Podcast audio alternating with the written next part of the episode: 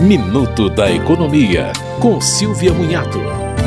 Fique atento a essas dicas do Instituto Brasileiro de Defesa do Consumidor sobre o Código de Defesa do Consumidor. Ninguém é obrigado a levar um lote de um produto quando precisa de apenas uma unidade. O consumidor pode fazer a compra fracionada desde que a separação preserve as informações obrigatórias da embalagem.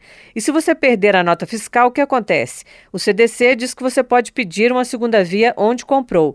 Quando for pedir um empréstimo e o gerente exigir que você contrate um seguro ou título de capitalização, você pode rejeitar a oferta, porque isso é venda casada, proibida pelo CDC. Você ouviu Minuto da Economia, com Silvia Munhato.